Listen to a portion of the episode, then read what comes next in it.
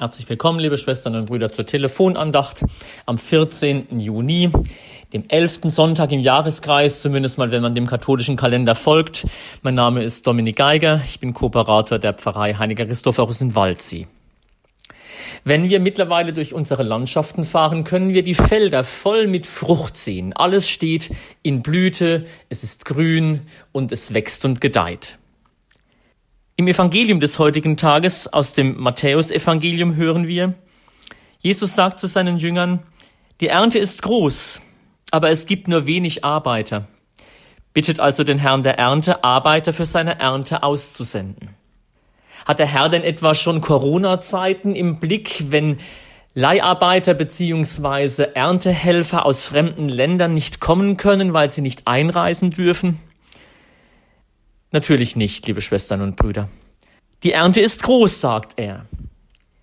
Der Herr bezieht es nicht auf die Feldfrüchte oder auf das, was dann im Herbst zu ernten ist, sondern seine Ernte sind die Menschen.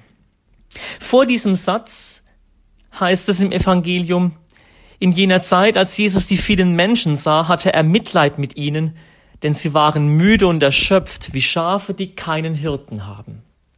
Es gibt viele Menschen, die in ihrem Leben nach dem Sinn fragen. Es gibt viele Menschen, die mit den Aufgaben in ihrem Leben überfordert sind und deshalb erschöpft. Es gibt viele Menschen, die nicht ein noch auswissen, weil sie letztlich die Richtung in ihrem Leben verloren haben. Da braucht es Erntehelfer. Es braucht Menschen, die Zeugen für die frohe Botschaft Jesu Christi sind und damit dem Glauben in den anderen eine Chance geben.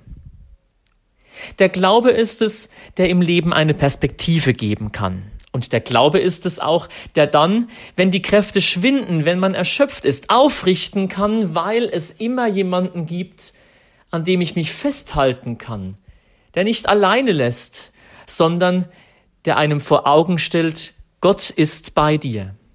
Die Ernte ist groß, will damit sagen, es gibt viele Menschen, die darauf warten, von Gott zu hören, den Sinn in ihrem Leben freizulegen und damit der eigentlichen Bestimmung nachzufolgen.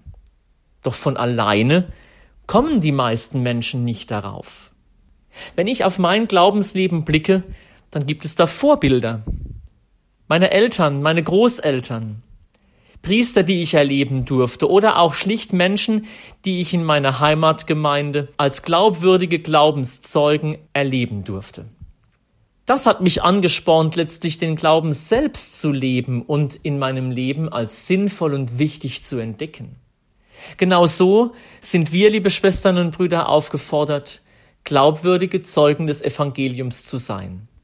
Den Menschen zu zeigen, dass es Sinn machen kann, sich diesem Glauben anzuvertrauen und dem, der diesen Glauben schenkt, nämlich Gott. Bei ihm heißt es nicht, einfach nur Dinge zu erfüllen, nochmal eine Last aufzulegen und die Gebote einzuhalten, die einem manchmal den Spaß zu verderben meinen. Gottes Geist aufzunehmen und damit ihm zu folgen bedeutet, eine Perspektive im Leben zu haben und dort, wo es einmal schwer wird, sogar festzustellen, dass der Glaube nicht etwa eine weitere Last auf das Leben auflegt, sondern entlastet, weil Gott bei allem, was mich in meinem Leben angeht, mitträgt. Lasst uns beten. Gott, du unsere Hoffnung und unsere Kraft, ohne dich vermögen wir nichts.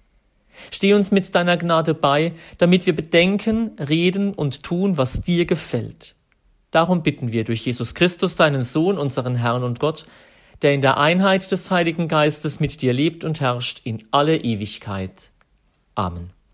Und so segne und begleite sie und alle, die zu ihnen gehören, der allmächtige Gott, der Vater und der Sohn und der Heilige Geist. Amen. Einen gesegneten Sonntag.